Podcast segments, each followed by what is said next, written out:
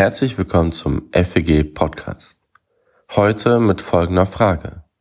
Liebt Gott mich?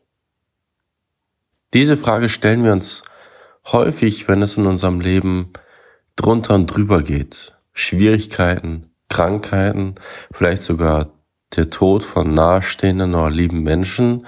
Wir fragen uns, wo ist Gott? Liebt Gott uns?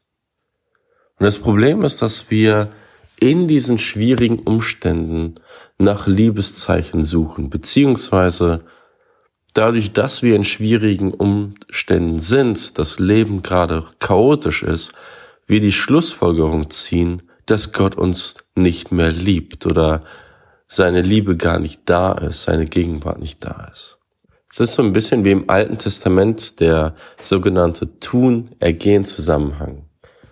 Wir gehen davon aus, dass wenn wir Gutes tun, wenn wir uns gut benehmen, ähm, immer das Richtige tun, dann geht es uns im Leben gut.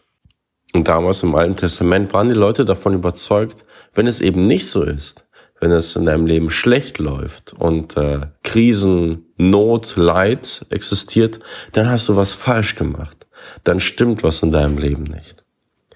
Aber so ist es eben nicht.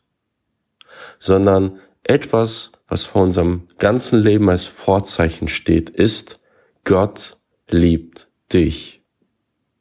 Gott liebt dich.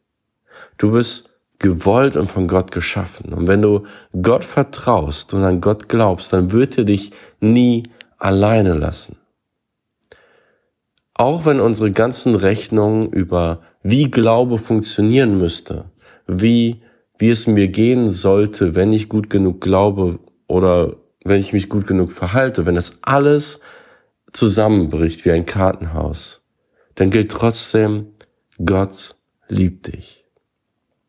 Und vielleicht ist es sogar so, dass Gott dich gerade in Not und Leid lässt, weil er dich liebt.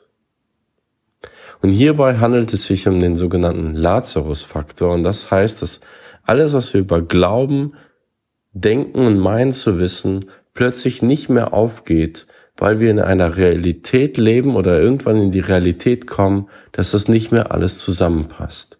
Und gerade dann, in diesen Krisen, dürfen wir wissen, dass Gottes Liebe immer noch über uns steht, dass Gott immer noch die Kontrolle hat und dass Gott das Beste für uns will.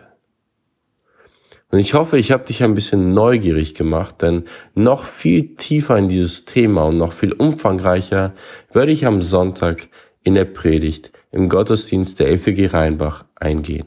Also du bist herzlich eingeladen, komm gerne am Sonntag, hör die Predigt an, wir können danach gerne ins Gespräch kommen oder hör sie dir nachträglich bei YouTube an. Und jetzt wünsche ich dir noch ein schönes Wochenende.